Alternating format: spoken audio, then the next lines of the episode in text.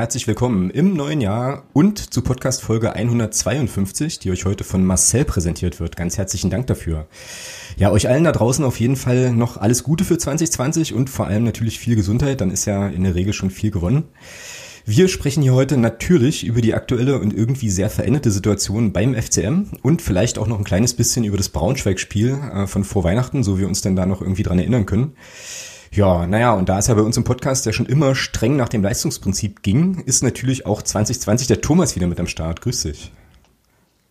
Guten Tag. Ich habe meine Komfortzone verlassen. Ja, hervorragend. Äh, und damit wir das noch ein bisschen, ein bisschen mehr machen können, also die Komfortzone verlassen, uns da ein bisschen rauszubewegen und vielleicht auch die Mentalitätsfrage zu stellen, haben wir uns den Marc eingeladen. Hallo Marc, schön, dass du mit dabei bist. Ja, schönen guten Abend. Ein wunderschön. Es klang ja gerade im Vorgespräch. Mentality Mark. Mentality Mark, genau. Hast du, Mark, hast du einen Twitter-Account? Ähm, Noch nicht, jetzt schon. Du hast jetzt, einen, einen Twitter-Handle. Ja, ich habe tatsächlich einen Twitter-Account. Oh, das ist Aber gut. mehr so zum Lesen Ach so. als Tweets verfassen. Aber at Mentality Mark ist es nicht. Kann mal bitte jemand nee, kurz gucken, ob es das, kann mal bitte jemand kurz gucken, ob es das gibt? Sonst werde ich den jetzt für dich registrieren. Also nicht live, aber später. Naja, können wir ja dann machen. Während Thomas Fußball guckt, können wir beide uns hier mit Twitter genau. äh, beschäftigen. Marc, du bist äh, das erste Mal bei uns zu Gast. Ähm, erzähl mal ein bisschen. Wer bist du so? Was treibst du so? Ähm, was führt dich her? Wie ist? Ja, äh, Marc, 30 Jahre. Ähm, ja, das ist eigentlich. Komme aus Magdeburg, äh, seit Clubfan seit 97, beziehungsweise hat mich mein Vater das erste Mal mitgenommen und ja, jetzt seit einem Jahr ungefähr treuer Podcast-Hörer. Ja, wunderbar, genau. Und ähm, du hast ja eine Podcast-Patenschaft quasi abgeschlossen gehabt in der Hinrunde und äh, landetest damit ja dann auch im Lostopf. Eigentlich für unsere Jahresendfolge. Das haben wir dann irgendwie, als habe ich dann verpennt, äh, da irgendwie jemanden äh, zu, ja, zu ziehen. Das holen wir jetzt nach.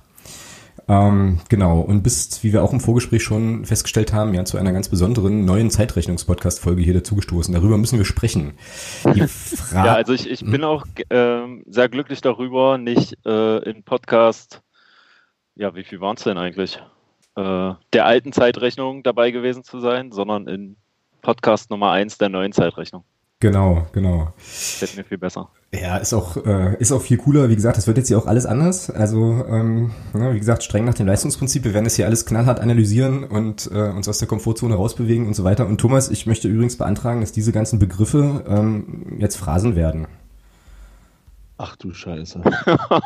also ich meine, gut, das muss ich eigentlich nicht mit dir klären, sondern das müssen wir mit den Podcast, äh, mit den, mit den Phrasenparten besprechen, aber ja, wobei es dann auch ein bisschen irgendwann ins Geld gehen könnte, nehme ich an. Ne?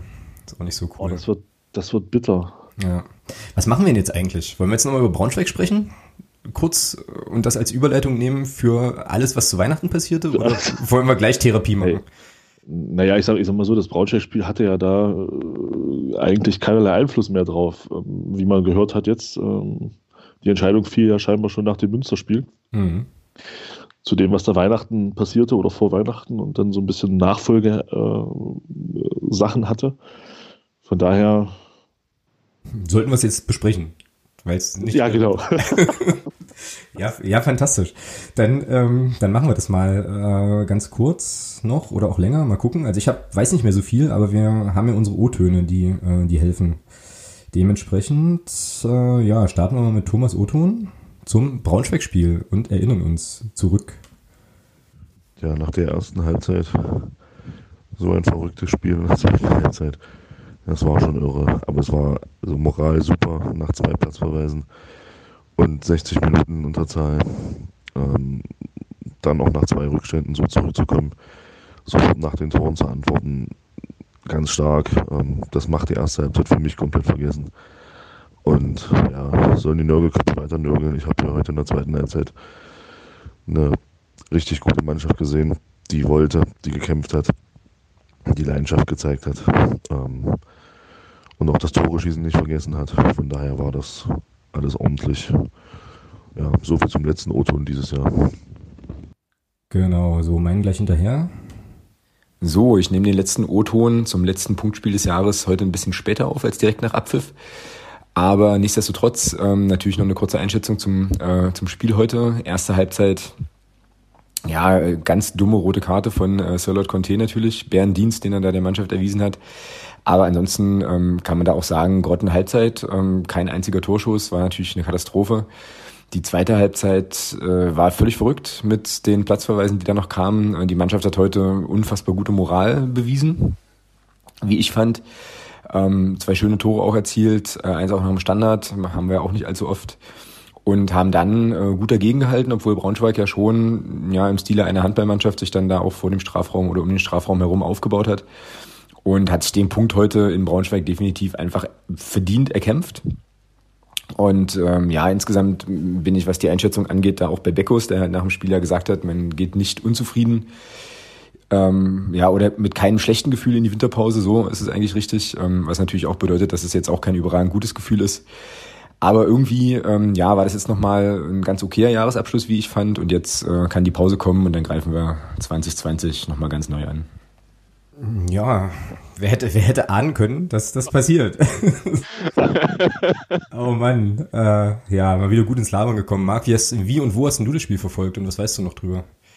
Ähm, ja, also ich saß zu Hause auf der Couch. Ich hatte eigentlich Karten gehabt, aber äh, ich ging an Krücken und dann wollte ich doch nicht auswärts fahren.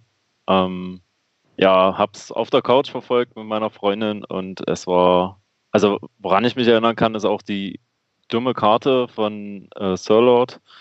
Dieses verrückte Spiel, also es war wirklich einfach verrückt. Also, weiß nicht, ich kenne kein anderes Spiel, was, also in FCM-Geschichte, was jetzt so viele Wendungen hatte irgendwie.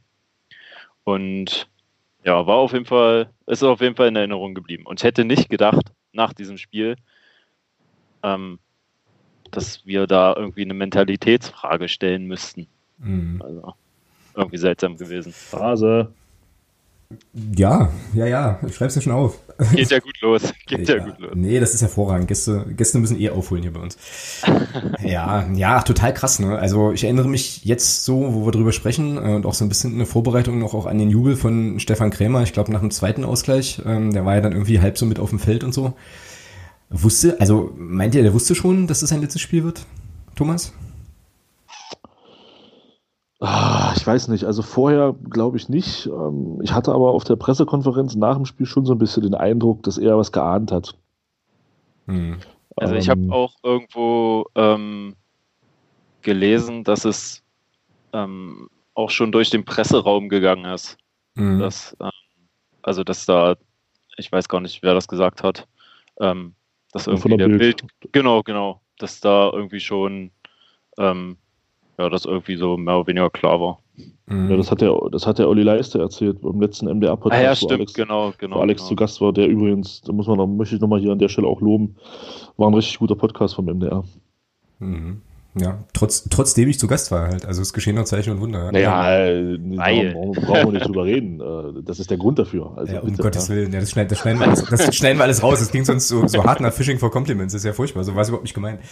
Ähm, nee, aber es stimmt schon. Also da hat er, da hat er das gesagt, dass das im Vorfeld da schon irgendwie rumwaberte. Naja, und dann erreicht das ja so ein Trainer wahrscheinlich auch. Ja. Ich frage mich jetzt nur gerade, ob irgendwie sozusagen diese Moral, die wir ja äh, irgendwie alle cool fanden, ob sich die nicht nochmal ganz anders erklärt, wenn man vielleicht dann die, die Ereignisse, die danach passiert sind, irgendwie so vor Augen hat. Ne? Also, keine Ahnung, weil es war ja schon, ja, also die erste Halbzeit mal außen vor, aber es war ja schon durchaus beeindruckend, wie die dann, naja, nach zweimal nach dem, nach dem Rückstand in Unterzahl zurückgekommen sind und so. War halt schon cool. Ähm, hat ein, war dann halt nur irgendwie, naja, zumindest was den Trainer betrifft, ein Muster ohne Wert. So, Thomas, wollen wir noch was zu Conte sagen? Nee, du hast es ja schon, du hast es ja in deinem O-Ton schon gesagt. Also das war einfach, einfach dumm, ähm, in der Situation da einfach nachzutreten. Das ist, oder generell nachtreten ist, ist ja sowieso äh, so eine Geschichte, aber ja, ich würde den Jungen da jetzt aber auch nicht zerreißen wollen. Ähm, das ist schon ganz anderen Spielern passiert und äh, ich hoffe, er lernt daraus. Ja, er hat ja auch ein bisschen Pech, ne? Also, was heißt, ja gut, die Aktion war jetzt sein eigenes Verschulden, aber ähm, ja, immer wenn er so ein bisschen, wenn man so denkt, okay, jetzt kriegt er wieder eine Möglichkeit, ähm, nimmt er sich aus dem Spiel oder wird aus dem Spiel genommen, ist halt schon, schon irgendwie kacke. So. Ja. ja. Naja, und die Geschichte von Jakobsen, die habe ich im Stadion gar nicht gesehen, ähm, aus Gründen, ähm, aus Vernebelungsgründen, glaube ich, wenn ich das richtig erinnere. Ähm, da hat er auch richtig deftig was für gekriegt. Ne? Ich glaube drei Spiele oder so oder vier sogar. Vier. Vier sogar. Vier. Ja, ja, kann man geben, finde ich. Also war schon heftig, ja, oder? Also was man ihm zugutehalten muss in der Situation, dass man ihm da keine Absicht unterstellen braucht. Ähm, er sieht ihn einfach nicht. Aber der Fuß hat, hat halt in der Höhe nichts zu, nichts zu suchen. Also ja, unabhängig davon, voll, ja. genau, unabhängig davon, ob man sieht oder nicht, er trifft ihn voll. Ich glaube, der Gegenspieler hatte auch eine Platzwunde. Ähm, das macht das Ganze dann auch noch schlimmer.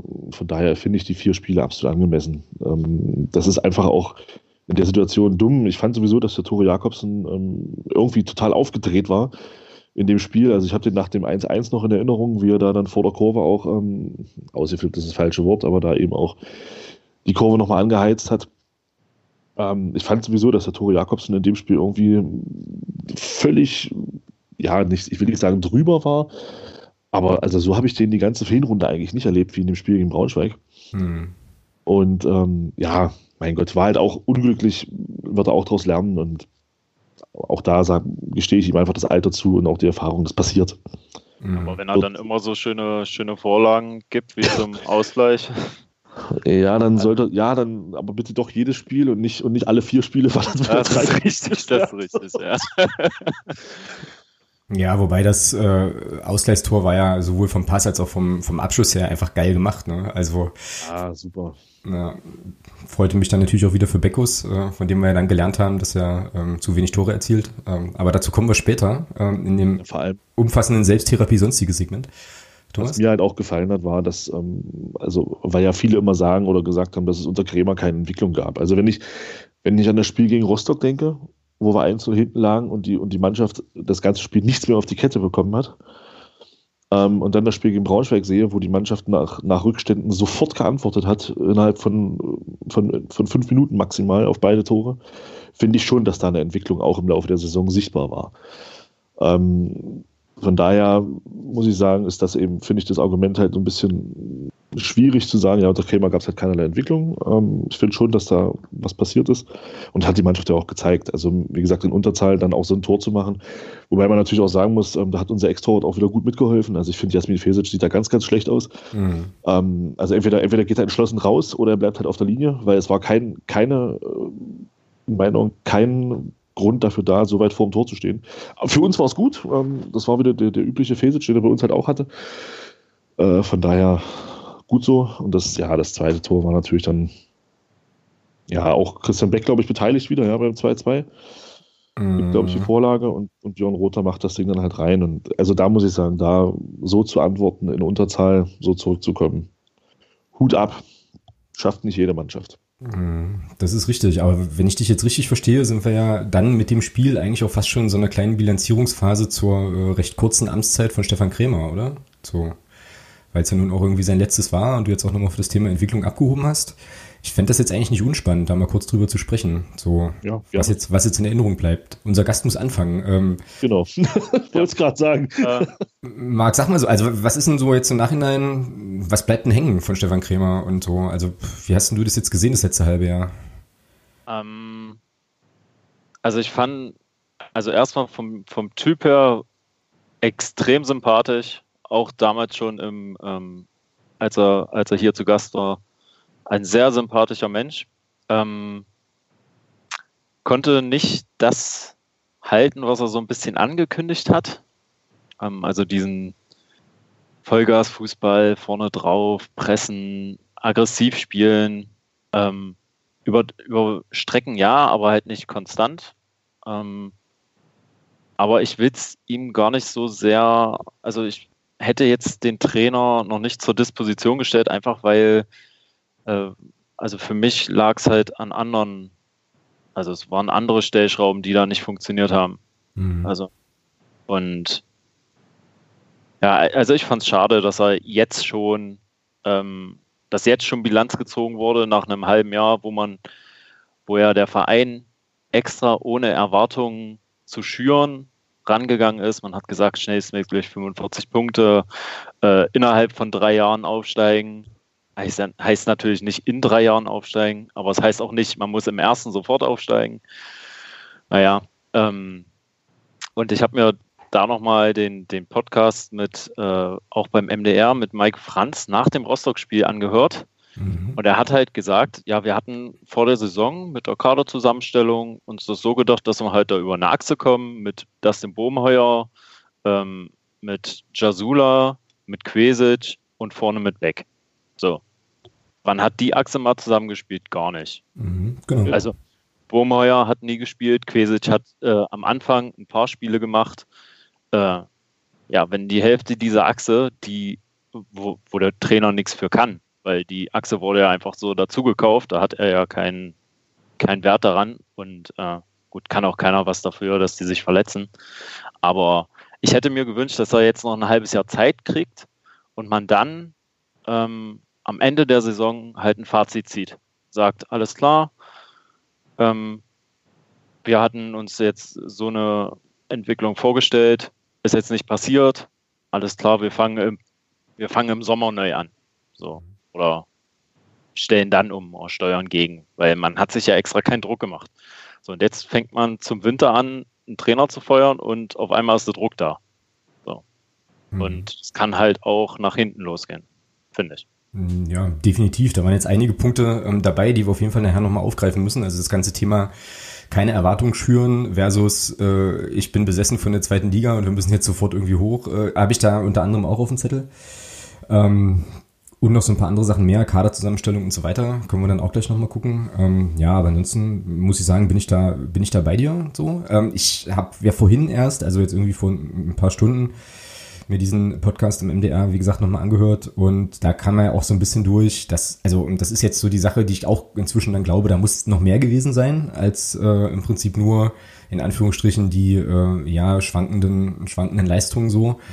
Weil nach allem, was man wissen kann, war Stefan Kremer punktemäßig und so weiter, von allem, was propagiert worden ist, ja eigentlich äh, im Soll. Ne? Aber bei der naja, aber bei dem Punkt, da hast du schon recht, äh, hier, was er versprochen hat, ähm, Stress machen und so weiter, ja, da finde ich auch, da haben wir zu wenig von gesehen, oder Thomas? Wie siehst du es? Ja, keine Frage. Also ähm, das blieb so ein bisschen auf der Strecke, ja, das stimmt. Ähm, von daher, ja, da konnte er nicht viel von halten, leider Gottes, aber er steht halt auch nicht auf dem Platz. Klar, er muss es im Training natürlich lehren und ähm, dass die Mannschaft das auch umsetzt. Phasenweise hat sie das geschafft, das hat der Marc auch gerade gesagt, aber sie war halt nicht konstant und ähm, wobei welche Mannschaft war in der Hinrunde schon konstant. Ähm, die haben alle mal verloren, auch alle mal schlecht gespielt, auch über längeren, auch über zwei, drei Spiele mal. Und, aber das ist ja bei uns jetzt passé, ähm, gibt es bei uns ja nicht mehr. Wir haben jetzt äh, Mentalitätsmonster geholt und von daher wird alles gut. Mhm. Ähm, genau. Nein, also letzten Endes kann man sicherlich, wenn man jetzt mal die rein sportliche Entwicklung nimmt, ohne die ganzen Aussagen, die man vorher getroffen hat, wenn wir das mal außen vor, wenn wir das mal außen vor lassen, dieses Dreijahresgelaber und dieses Gelaber und Neuaufbau und neue Spielphilosophie und dieses ganze Geseier, für mich ist das inzwischen nur noch Geseier, das war alles nur Gerede. Das hat man jetzt gezeigt im Winter. Ähm, das lassen wir mal außen vor. Da muss man schon sagen, dass ähm, eine, eine, wirklich spielerische Entwicklung unter Stefan Krämer so leider nicht, nicht in dem Ansatz sichtbar war, wie man sich das auch, wie er sich das auch vielleicht selber vorgestellt hat. Das muss man leider so sagen.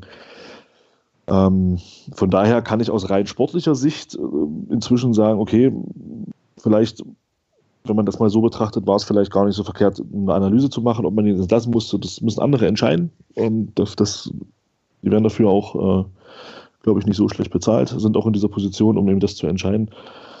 Aber ja, ich sehe es so ein bisschen wie Marc. Also ich muss auch sagen, ich hätte, wenn ich von einem Trainer erwarte, dass der eine komplett neue Philosophie in, in, auch spielerisch in so, einem, in so einen Verein reinträgt. Wir waren ja, ohne das jetzt irgendwie negativ zu meinen, wir hatten großen Erfolg damit. Wir waren unter Jens Hattel einen anderen Fußball gewohnt. Das war eher so bedacht erstmal auf defensiv stehen und aus einer geordneten, wirklich aus einer guten Defensive heraus dann eben versuchen, in, in Umschaltsituationen zu kommen und dann darüber über zweite Bälle und Ballgewinne die Tore zu erzielen. Ähm, das wollte man komplett umkehren. Man wollte hin zu einem Fußball wie ein Paderborn spielt, hin zu einem Powerfußball, der auch Ballbesitz beinhaltet. Und ja, da erwarte ich persönlich nach einem Umbruch, wo 17 Spieler gehen und 15 kommen, erwarte ich persönlich einfach, dass man einem Trainer da auch ein bisschen mehr Zeit gibt als ein halbes Jahr. Du, du änderst keine komplette Spiel Spielphilosophie in einem Verein oder einer Mannschaft, die sich im Neu die sich komplett im Neu um, in einem Umbruch befindet, das, das, das, das schaffst du nicht in einem halben Jahr. Man, also ich weiß nicht, welcher Trainer es war, ich glaube, es war Jürgen Klopp. Er hat mal gesagt, wenn du, wenn du eine Spielphilosophie ändern willst, brauchst du drei Transferperioden, um das auch äh, mit Spielern entsprechend zu unterfüttern. So. Und ähm, ja, diese drei Transferperioden hat man Stefan Krämer nicht gegeben.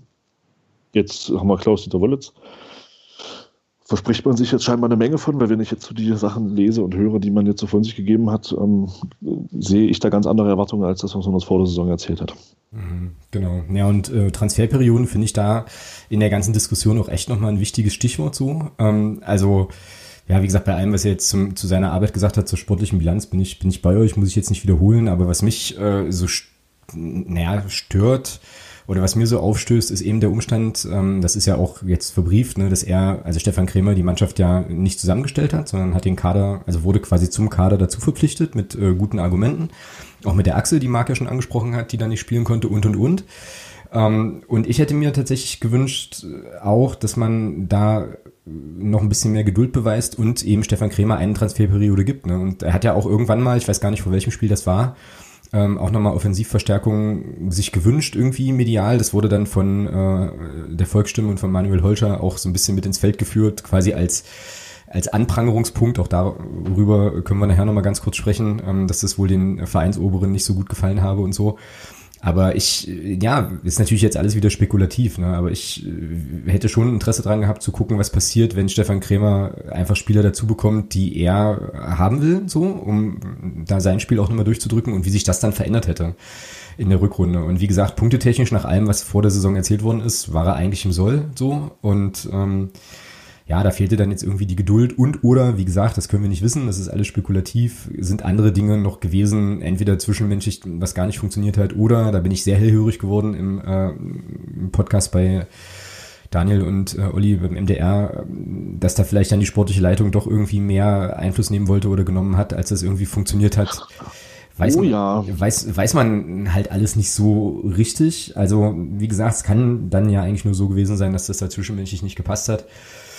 Nichtsdestotrotz, ähm, ja, äh, ist es jetzt so, wie es ist. Und äh, ich glaube, da können wir Stefan Krämer für die Zukunft auf jeden Fall nur, nur alles Gute wünschen und äh, ja, eine gute nächste Station, wo er dann vielleicht auch mal wieder länger arbeiten kann.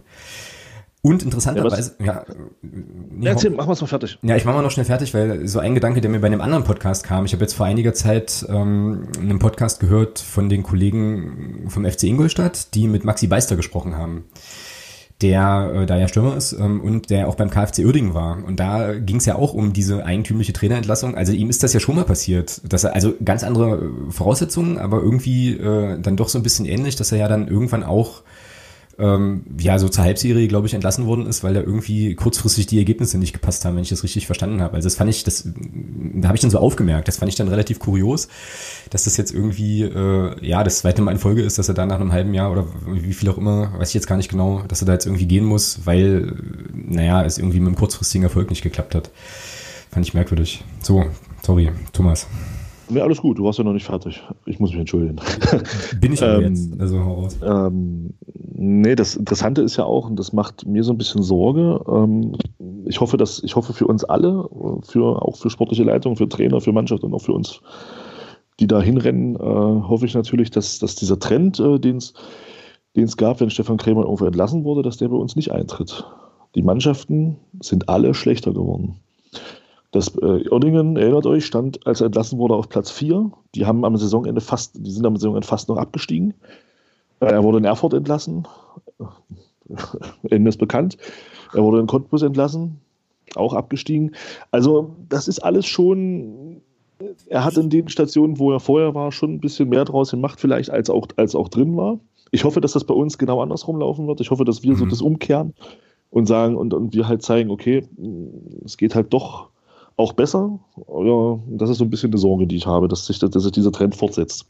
Was mir gerade so einfällt, kann es sein, dass es jetzt das zweite Mal ist, dass Stefan Krämer von Pele Wollitz ersetzt wurde? Ich glaube, das war in Cottbus damals auch, ja. Ja, oder? Mhm. Hm. Rechercheaufgabe für die treuen Hörerinnen und Hörer, das, ob, ob, das tatsächlich so war. Es gibt zu viele Parallelen. Es gibt zu viele Parallelen. Äh, aber ja, naja, Gut, fällt uns noch irgendwas ein zu Stefan Krämer? Sonst würde ich nämlich sagen, ähm, wir beginnen tatsächlich jetzt mal die neue Zeitrechnung und reden mal darüber, was so passiert ist. Na dann. Gut. Auf geht's. Marc? Auf geht's. Marc sagt, auf geht's. Dann, ähm, ja, erzählt mal, wie ist denn, wie war denn euer Vorweihnachtstag so? ähm, ja, also ja, ich war eigentlich noch geflecht vom Braunschweig-Spiel und dann äh, hat es mich einmal schön von Bein ge geholt, als ich das gelesen habe. So, vor allem, es gab ja auch keine, keine erklärende Pressekonferenz dazu, sondern einfach nur diesen, diese kurze Pressemitteilung vom Club. Ja, wir sehen unsere Entwicklungsziele gefährdet äh, und tschüss. Mhm. So, also wo ich mir denke, Dankeschön, Dankeschön. Und dann ähm, war ja am, wann war das? Am, am Sonntag und am Montag war dann Klaus-Dieter Wollitz da, oder? Ja, das war irgendwie einen Tag später direkt, glaube ich. Ja, genau. Also man hat das sozusagen, man hat das Gift wohl dosiert. Ja, so ja und äh, ja, und dann, ja, habt ihr Zeit über die Weihnachtsfeiertage so anderthalb Wochen drüber nachzudenken, liebe FCM-Fans. Mhm. Und ja, es ist schon, äh, also es hätte ich mir einfach, keine Ahnung, das war halt so eine, so eine, also so auch so als Verein muss man doch, muss man doch schon vorausschauend merken, dass diese Entlassung erstmal für zumindest Verwunderung sorgt. Und dann will ich das doch erklären. Also so, also näher und wenn es nur mit einer Videobotschaft ist oder so und nicht mit, ja, wir sahen unsere Entwicklungsziele gefährdet. Ja, nehmt das hin. So gut aus. Mhm. Weil es, es war ja, vor, vorher war ja nichts. Also es war ja nicht kein Ultimatum gestellt. Es wurde, wir lagen ja in der wunderbar in unserer Zielsetzung von 45 Punkten, nicht absteigen. Ähm, also es kam, für mich kam es sehr überraschend und äh, von der Kommunikation her des Vereins war das schon sehr, sehr ähm, ja, mangelhaft, würde ich, mhm. würd ich mal sagen, um es noch, ja. um sehr, um's noch äh, rosig zu formulieren. Genau, aber für die Erklärung gibt es doch Manuel Holscher von der Volksstimme. Ja, Gott sei Dank. Das, das, war ja das, was mich so massiv aufgeregt hat. Also schon nach dem Braunschweig-Spiel gab es ja, den, gab's ja den ersten Text, ähm, der basierte, glaube ich, auf einer Aussage von Mike Franz, äh, die ja letzten, also die, glaube ich, auch bei Telekom Sport zu sehen war. Ich habe das nicht nach, nachgeprüft, das irgendwo gelesen so harte Analyse und Mike Franz ist jetzt der Einzige, der, un, also der unzufrieden ist, so kam das ja so ein bisschen raus. Da dachte ich mir schon so, mh, hm, äh, das klingt jetzt schon irgendwie nicht so geil. Naja, und dann gab's ja äh, einen Text, der für mich tatsächlich so nach einer, äh, also habe ich ja dann auch geschrieben, ne, nach einer so einer Sündenbock-Geschichte äh, aussah, wo dann erstmal erklärt wurde, was ähm, Stefan Kremer so alles falsch machte. So, das war so der erste grobe Aufreger, weil ich mir so dachte, ey, wartet mal, das war doch eigentlich ganz anders. Also irgendwie auch erklärt vor der Saison so. Ähm, wie ging's denn dir, Thomas?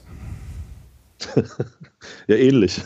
äh, ja, also ich da, ja, also bestimmte Dinge haben halt einfach mit der Nachricht am 22. Sinn ergeben. Also A, das Ding vom, vom, vom Mike Franz in Richtung Stefan Krämer in der Halbzeitpause. Also da, und das ist, also da muss ich nochmal ganz kurz auf Stefan Krämer zurückkommen. Den Vorwurf muss er sich gefallen lassen. Er ist einfach zu brav. Also mit dem Pele Wollitz macht Mike Franz das nicht. Der zerrupft den auf der Trainerbank. Aber sofort. Also sich da hinzustellen und in der Halbzeitpause, auch wenn zugegeben, es war eine Scheiß-Halbzeit, gar keine Frage. Ähm, aber ich kann mich nicht hinstellen und in der Pause auf dem Weg in die Kabine den Trainer in der Öffentlichkeit so runter machen, wie Franz das in dem Moment gemacht hat. Das geht nicht. Mhm. Und das, und da stelle ich mir gerade vor, das macht er jetzt mit dem Klaus-Dieter Wollitz. Alter!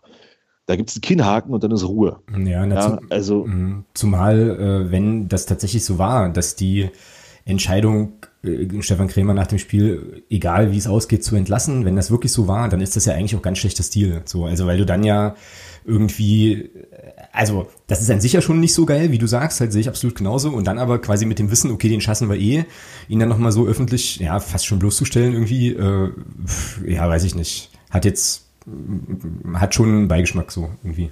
Genau, und dann, und dann halt so, ja, und dann halt das Ganze, so auch die Pressekonferenz, wo man schon so ein bisschen den Eindruck hatte, dass der Stefan Krämer irgendwas ahnt. Ja, und dann, ja, das war so ja der erste Hammer, ja. 22. Da dachte ich mir so, naja, hm, okay. Na gut, dann ist es so. Ja, und dann, dann machte ja, aber dann ging das ja auch ähm, Twitter und auch in den sämtlichen WhatsApp-Gruppen äh, machte er dann der Name mit Klaus-Dieter Wollitz die Runde, weil ja jeder wusste, dass er den Freitag vor dem Spiel seinen Vertrag in Cottbus ähm, zum Jahresende aufgelöst hat. Ja, und dann wird am 23. tatsächlich Pele Wollitz vorgestellt, ähm, was für mich auch einen ganz komischen Beigeschmack hatte, einfach. Weil diese Zeitpunkte, die dort, die sich dort ergeben haben, ja, man kann, klar kann man sagen, es war alles Zufall. Aber der Mario Keinig hat es ja, glaube ich, jetzt auch gesagt, dass er den Donnerstag, als der Pele Wollitz das, als das so ein bisschen rumwaberte, dass er den Pele Wollitz dann auch schon den Donnerstag dann, glaube ich, angerufen hatte. Und da war klar, also im Nachhinein war dann eben klar, okay, das Braunschweig-Spiel, das kannst du jetzt auch 18 zu 0 gewinnen, das spielt gar keine Rolle. Äh, Stefan Krämer wird auf jeden Fall gegangen. Ähm, der Zeitpunkt ist dann letzten Endes, glaube ich, egal. Ich glaube, da, da, bin ich bei Olli Leiste zu sagen, äh, ob du dann am 22. entlassen wirst oder am 27. ist, glaube ich, völlig egal. Dann lieber am 22. Dann hast du Weihnachten, bis hast du Weihnachten Gewissheit, was Sache ist. Von daher, die Kritik fand ich jetzt ein bisschen überzogen. Dazu sagen ihn vor Weihnachten dazu entlassen. Es ist, glaube ich, egal, ob du ihn am 22. oder am 27. entlässt ähm, oder freistellst. Letzten Endes äh, ist es eine Freistellung und vom Zeitpunkt her war das eigentlich, glaube ich, für Stefan Krämer noch am fairsten. Das muss man mal den beiden zugestehen, die da die Entscheidung getroffen haben. Mhm. Ja, naja, äh, zumal ich jetzt gerade so überlegt habe, wenn man jetzt mal da ganz nüchtern dran geht und jetzt mal die ganze Kommunikationsthematik außen vor lässt, dann ist dieser Prozess ja schon irgendwie nachvollziehbar gelaufen. Ne? Also du entscheidest dich dafür, den Trainer zu entlassen, du suchst nach einem neuen Trainer, es ergibt sich äh, was, wie auch immer das jetzt gelaufen ist, lassen wir vielleicht mal außen vor. Ähm, dann verkündest du entsprechende Entscheidungen, das ist jetzt erstmal okay und da ich, bin ich genauso auch äh, irgendwie dabei zu sagen, ja gut, Weihnachten hin oder her, das ist dann, das ist dann, glaube ich, nicht mehr, nicht mehr so entscheidend. Aber das große Problem an der ganzen Geschichte ist ja immer noch dieses ganze Kommunikationsthema so drumrum letztlich. Ja, irgendwie. absolut. Also auch die Art und Weise, A, wie es verkauft wurde, B, wie es auch, wie es auch angebahnt wurde ähm, und so. Und ich, ja, es ist halt irgendwie super ärgerlich äh, und irgendwie auch ziemlich bitter, dass der Verein da so ein schlechtes Bild abgibt, weil das, glaube ich, eine Sache ist, die vermeidbar gewesen wäre. So.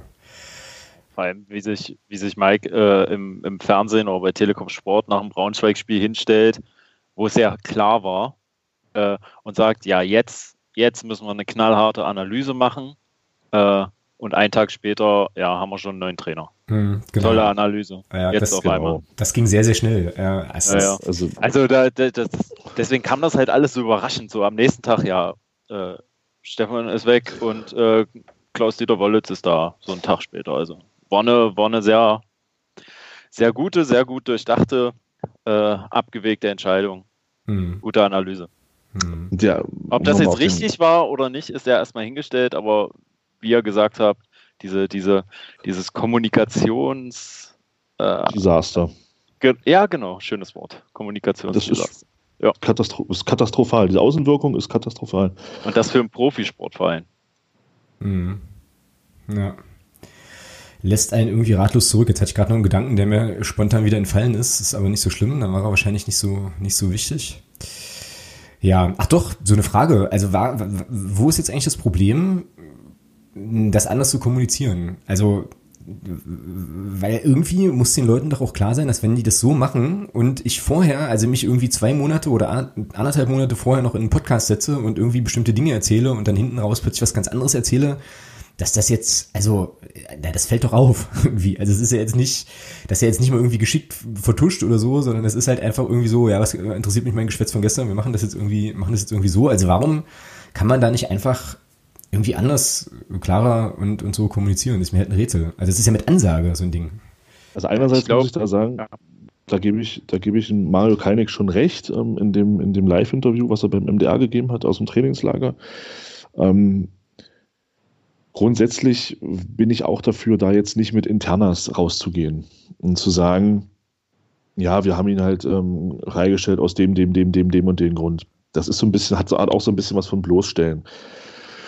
Ähm, aber, und das ist das, was du in deinem Text auch schön geschrieben hast, und das ist das, was mir auch so, so massiv aufstößt, ähm, jetzt kommen wir vom Thema wahrscheinlich schon wieder eins weiter, aber das passt jetzt dazu. Ähm, mir fehlt in der ganzen Betrachtung des, dieser, dieser, dieser, dieser Geschichte, fehlt mir ein ganz, ganz klein wenig Selbstkritik. Die fehlt mir. Ähm, scheinbar ist es so, und Phrase kannst du einen Strich machen, die Tabelle lügt nicht, wir sind Zwölfter. Das heißt, wir sind derzeit die zwölf beste Mannschaft in dieser Liga. So, ähm, das hat ja Gründe. Und wenn dann, wenn man dann kritisiert, dass es eventuell unter Stefan Krämer Stammplatzgarantien in Anführungsstrichen gab, warum gab es die denn? Liegt es vielleicht daran, dass die Qualität der Spieler, ich sag mal, 15 bis 20 einfach nicht entsprechend ist? Dass man eben immer, ich sag mal, so die gleichen 14, 15 Spieler hat, die man spielen lässt, weil man eben weiß, okay, wenn ich den reinbringe, ja, dann kann ich eigentlich auch so weiterspielen, wie ich es vorher gemacht habe, um es mal ein bisschen böse zu sagen. Ähm, und wer, das, das ist, kommt wieder auf die Frage, wer ist für die Kaderzusammenstellung verantwortlich? Ja, wer sorgt denn dafür, dass das Trainingsniveau so ist, wie es ist? In dem Fall war es die Vereinsführung. Und da hat mir einfach die Selbstkritik gefehlt. Da auch mal zu sagen, ja, wir haben mit den Transfers vielleicht im Großen und Ganzen bei dem einen oder anderen, man muss ja keine Namen nennen, aber man kann ja auch sagen, wir haben bei dem einen oder anderen vielleicht daneben gelegen, wir haben uns dann eine andere Entwicklung erhofft, als sie eingetreten, gar nichts. Gar nichts. Das war da alles so ein bisschen, hatte man den Eindruck, naja, Krämer ist weg, jetzt machen wir ihn zum, wie du es auch geschrieben hast, Krämer wird jetzt hier zum Sündenbock gemacht. Ja. Seine Art passt nicht, obwohl man wusste, wie er ist. Also Stefan Krämer ist ja nun kein Neuer im Fußballgeschäft. Also es weiß ja, es wusste ja jeder, als er hierher kam, wie Stefan Krämer tickt. Das wusste man aus Erfurter Zeiten, das wusste man aus Bielefelder Zeiten, aus Cottbuser Zeiten. Man wusste genau, wie dieser, wie dieser Trainer arbeitet. Das wussten, also ich habe das in, in Forenbeiträgen in anderen, von anderen Clubs gelesen. Das ist genau das, was, was hier eingetreten ist, wurde dort auch geschrieben. Und das weiß man nicht, wenn man den holt. Mhm. Ja, beschäftigt, beschäftigt man sich mit diesen, mit diesen Menschen nicht? Man, ich denke schon, dass man das getan hat. Entschuldigung, warte ganz ja, kurz.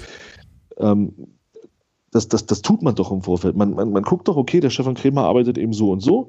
Man weiß, der hat, der entwickelt unheim, einen unheimlich guten Draht zu seinen Spielern und äh, ist dann vielleicht auch, oder das heißt, ist vielleicht, ist ja scheinbar so gewesen, ist dann eben auch nicht der Typ, der eben kritisiert mit, mit Dampfhammer, sondern der das eben versucht, anders zu lösen. So. Und das weiß ich doch vorher. Da, da, da, kann ich doch nicht sagen, oh ne, nach einem halben Jahr fällt mir das dann auf. Nee. Und das ist das, was mich, wo ich sage, da hat man eben von, von selber von seiner Seite auch den Fehler gemacht und vielleicht auch ähm, aufs Falsche. Man hat den Fehler jetzt korrigiert, indem man sagt, wir entlassen ihn. Aber dieses, Selbst, dieses Selbsteingeständnis auch nach außen mal zu sagen, ja, Mensch, vielleicht war das die falsche Entscheidung und da kam die Entwicklung gar nichts. Und das, das ist das, was mich so massiv stört in der ganzen Thematik. Genau, ich wollte jetzt nur noch ergänzen, man war sich mit, mit der Verpflichtung von Stefan Kremer ja offenbar auch super sicher, weil er kam im Mai. Ne? Also der kam ja. oder oder kam nicht im Mai, äh, hat offiziell ja zum 1.7. glaube ich begonnen, aber die Verpflichtung wurde im Mai bekannt gegeben. So, das heißt, das war ja jetzt auch nicht so, dass du irgendwie sagtest, oh Scheiße und sagen jetzt irgendwie alle ab, wir nehmen jetzt mal den nächsten, der bei drei nicht auf dem Baum ist, offenbar, sondern man hatte ja da einen Plan. So und das ist genauso sich das auch wie du es ist doch okay, dann zu sagen, also wir haben uns das so und so überlegt, es hat halt nicht, es absolut. hat halt nicht gepasst, so. Genau. Äh, und wir haben uns da halt eben auch äh, verpokert, so. Aber das Ding ist, also der Poker ist ja jetzt, naja, der Kader ist halt gut genug und ob er das wirklich ist, das werden wir sehen, wenn, äh, naja, wenn die Spiele wieder losgehen und ähm, ja, dann Klaus-Dieter Wollitz, über den wir vielleicht auch gleich nochmal sprechen müssen, ähm, ja, Zeit hatte, die Mannschaft vorzubereiten und einzustellen und dann wird sich halt erweisen. Es ist jetzt der große, große, große Poker ähm, und für die, um, für, für, die Ruhe im Umfeld kann man nur hoffen, dass das aufgeht. Ich habe da äh, Bauchschmerzen mit. So, aber gut. Ja, und vor allem, also, was, was sind denn jetzt die großen Unterschiede ähm, zwischen Krämer und Wollitz? Einfach nur der Umgang, also der Umgang mit den Spielern es soll ja eigentlich gleich sein. Er ist per Du mit allen und äh, soll junge Spieler fördern. Das macht, das hat äh, der Krämer auch gemacht. Und äh, es haben sich ja auch viele junge Spieler entwickelt. Der Behrens, der Coglin, der Bell äh, Jakobsen ist ja auch noch jung. Äh, die haben sich doch alle entwickelt. Mhm. Also die, Stimmt, guter Punkt, ja. Also die Entwicklung war doch da. Und ähm, man hat es dann auch gesehen, es lief am Anfang nicht äh, dass du halt auch gegen vermeintlich tiefstehende Gegner, kleine Gegner, falls man das so sagen kann überhaupt noch, ähm, hast du halt nur Unentschieden geholt am Anfang. Ganz viele Unentschieden. Ja, aber du hattest da auch, du hattest da ein Mittelfeld mit einem, äh, mit einem Preisinger, mit einem Roter ähm, und einem Jakobsen. Also kein nichts Spielerisches. Du hattest einfach nur dieses, dieses Kämpfen. Wie willst du denn da gegen tief, äh, tiefstehende Gegner was machen? Ähm, es ging aufwärts mit einer, also man hat eine Entwicklung gesehen. Ähm, nach dem, nach dem Rostock-Spiel gegen, ähm, ich glaube, Viktoria Köln war das erste Spiel. Da hat Jasula endlich mal im defensiven Mittelfeld gespielt. Ähm, du hast eine Entwicklung gesehen, weil es auf einmal spielerisch besser ging. Du hast ähm, gegen, gegen Viktoria Köln hast du unentschieden gespielt, danach hast du äh, gegen den HFC gewonnen, dann hast du diese unglückliche Niederlage gegen Bayern, dann hast du aber gegen Unterhaching gewonnen, gegen Groß Asbach gewonnen, dann hast du äh, gegen Ingolstadt gespielt, ähm, die das war einfach, Ingolstadt war einfach abgezockt. Das war einfach eine Spitzenmannschaft, wie die hier in Magdeburg aufgetreten sind, fand ich. Mhm, ähm, aber du hattest da endlich mal eine Konstanz drin, dass zum Beispiel in Jasula, also dass du mal einen spielerischen Punkt im, im Mittelfeld hattest und die Spiele waren ja gut. So. Und danach kam das Münsterspiel. So, da hat sie den Jasula nach wie viel Minuten? 15? 16. Hm, ja, 16 genau. Minuten raus. So. Und dann spielst du gegen, gegen tiefstehenden Gegner zu zehnt, ohne spielerische Mittel. So, und das ist, das ist, also es war für, also für mich war eine Entwicklung da. Ich kann jetzt nicht beurteilen, wie jetzt mit, äh, äh, wie jetzt mit Niederlagen umgegangen wurde, aber warum sollst du denn gegen Münster draufhauen, wenn du zu zehn spielst? Also mhm. klar lief da nicht alles gut, aber es wurde ja vor allem äh, ich glaube, äh, Keinig hat äh, kritisiert, der Umgang mit der Münster-Niederlage.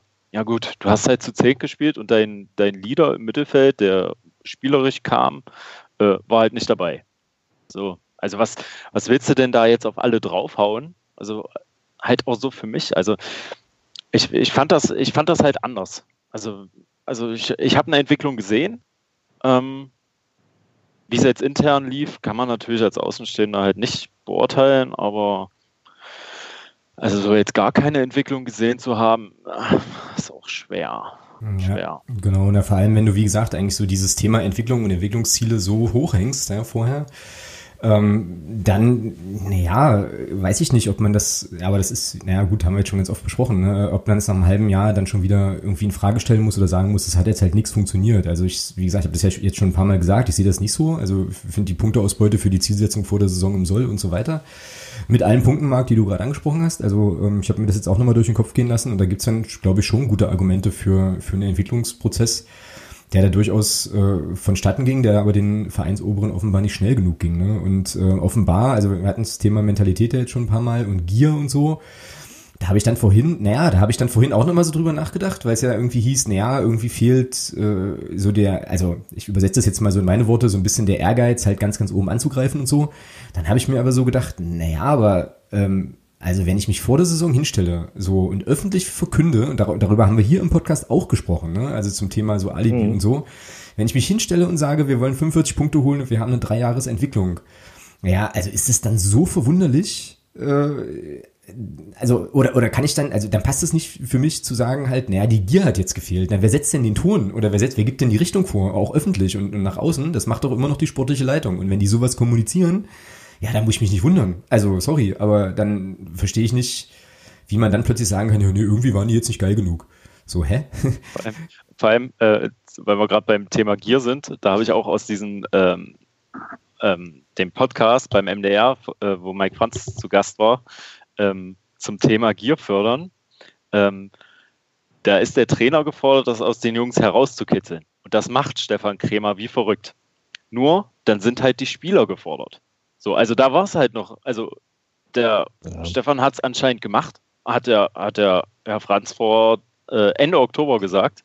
Ähm, und die Spieler haben es halt nicht umgesetzt. So, mhm. und das, das war in dem Podcast so ein richtiger O-Ton. Ja, dann muss ich mich als Spieler halt auf solche Spielsituationen besser vorbereiten. Also immer auf, auf Spieler, Spieler, Spieler und auf einmal zwei Monate später ist der Trainer. Ja, das, ja. das legt natürlich die Vermutung nahe, auch wenn es extrem ins Blaue geschossen ist und natürlich viel Glaskugel ist. Aber das legt für mich die Vermutung nahe, dass da intern irgendwas vorgefallen ist. Ähm, sei es die, sei es vielleicht intern doch eine, eine vehementere Forderung zu sagen, hier, ich brauch, wir brauchen auf der, der Position einfach noch, noch das und das Spielermaterial, äh, der Spielertypus etc. pp.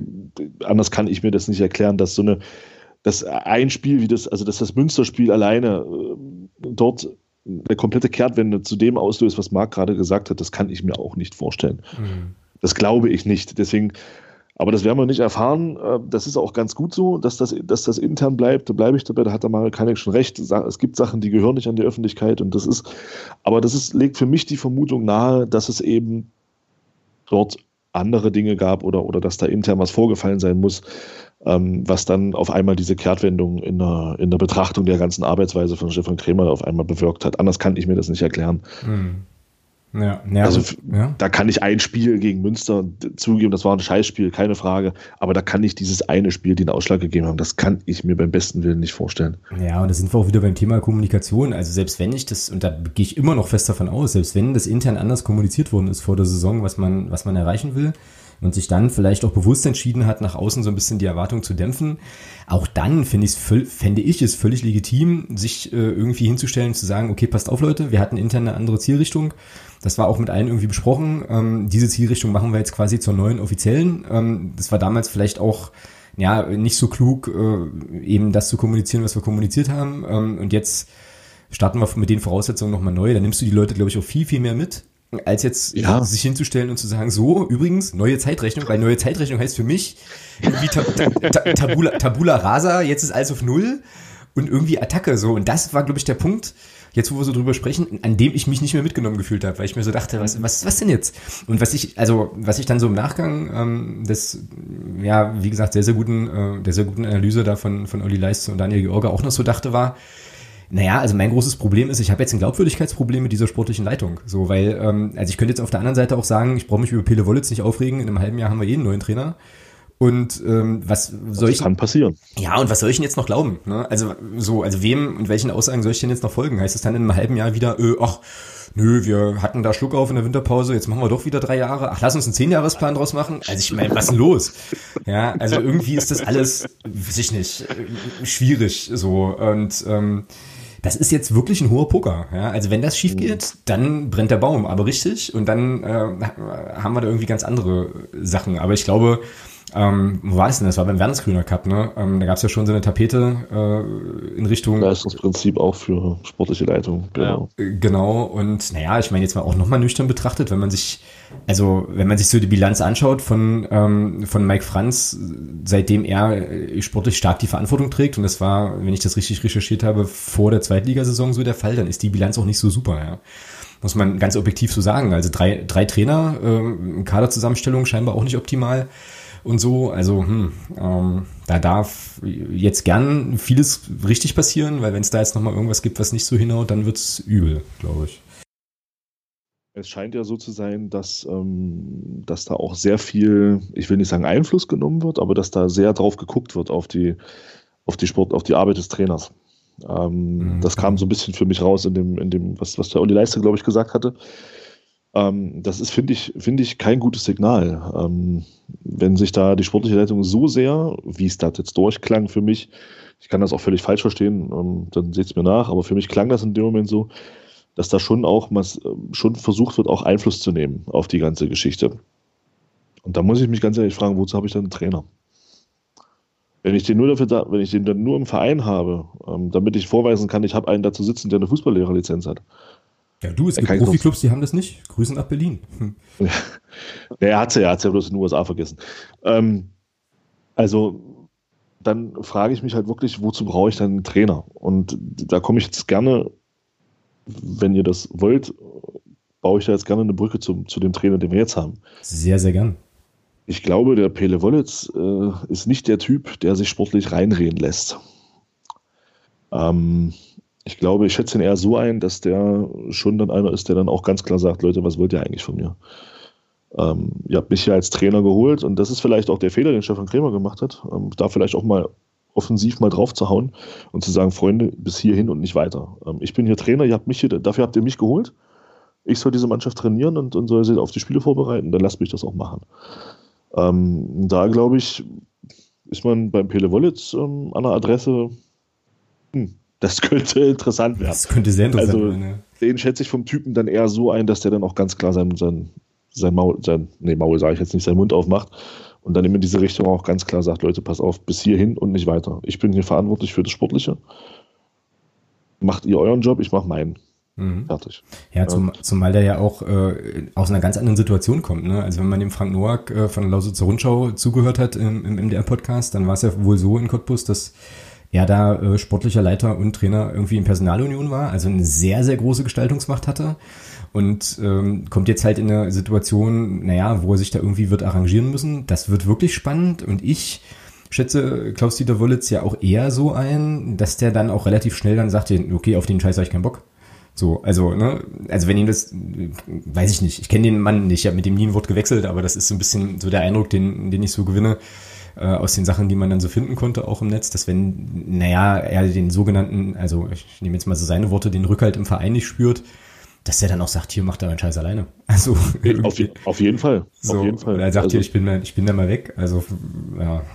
Man kann ja von, man kann ja, man kann ja von ihm halten, was man will. Ähm, ich bin da der Meinung und ich glaube, das, das seht ihr ähnlich und das sehen auch alle anderen so. Ähm, ich gebe ihm die gleiche Chance wie jedem anderen Trainer, der hier kam. Ähm, ich bin da auch überhaupt nicht voreingenommen. Und ich schätze den vom Typen genauso ein, dass der halt geradeaus ist. Wenn, wenn, wenn dem irgendwas nicht ist, dann sagt er, ey, wisst ihr was? Leck mich doch am Arsch. Dann, dann, dann gehe ich, dann bin ich weg. Ja. Und das wird echt spannend. Also interessant ist ja, und ich glaube, dass das zeigt ja schon, dass man mit dem, mit dem, mit dem Trainertypus an sich, äh, Stefan Krämer, schon auch was, was vorhatte, ähm, weil vom, vom Fußball, den, den, den Pele Wollitz spielen lassen will, das ist ähnlich dem, was, mhm. was Stefan Krämer spielen lassen will. Mhm. Ähm, auch der Umgang mit den Spielern ist im Grunde ähnlich dem, was Stefan Krämer getan hat. Also er ist, Pele Wollitz hat ja auch den Ruf, dass er, dass er sehr gut mit Spielern kann. Ähm, dass, sie, dass er denen auch wirklich auf Augenhöhe begegnet und da wirklich auch ähm, ein sehr, sehr offenes Verhältnis pflegt. Das wird spannend. Also ich hoffe, für uns alle, dass das dem Pele jetzt nicht auch zum Verhängnis wird, dass er eine Spielernähe hat, die eben äh, dann doch auch mal so ein bisschen näher ist als, äh, also, oder wo man dann eben vielleicht einen Eindruck gewinnen könnte, Mensch, hm, das ist vielleicht ein bisschen zu viel, ja, weiß ich nicht. Also ja. das klang ja so ein bisschen durch, dass man das dem Stefan Kremer so ein bisschen vorgeworfen hat, da so eine große Spielernähe zu haben und ähm, da in diese, wie hat man so schön gesagt, dass man die Spieler jetzt aus dieser Komfortzone rausholen will, in die Stefan Krämer sich ja so ein bisschen scheinbar gedrückt haben soll das wird spannend. Ich finde das, ähm, ich finde das echt interessant, was da jetzt das nächste halbe Jahr passiert. Und ich finde auch, dass da der Pele Wollet so ein bisschen die ärmste Sau ist eigentlich. Ja, aber mhm. man muss ja auch sagen, er hat ja oft betont, ähm, oder zumindest auf der, auf der Pressekonferenz, dass er froh ist, dass er jetzt halt sich wirklich nur aufs Sportliche konzentrieren kann und dass der FCM ähm, ein Verein ist, wirklich mit klaren Linien, ähm, wenn ich jetzt so na drüber nachdenke, vielleicht war das auch wirklich ein Problem, dass äh, Stefan Krämer eventuell halt vielleicht auch seine Befugnisse überschreiten wollte. Weiß ich nicht. Also vielleicht das, also ich denke jetzt gerade an die, an die, an die Transfers zum Beispiel, weil es ja klare Linie, dass das vom Verein ist. Ähm, vielleicht kam mir gerade so ein kleiner Gedankenblitz, aber ähm, so der, also ich bin gespannt. Ich, als ich den Namen das erste Mal gehört habe, dass er Clubtrainer wird, äh, Gebe ich gerne zu, hatte ich, hatte ich Vorbehalte gehabt.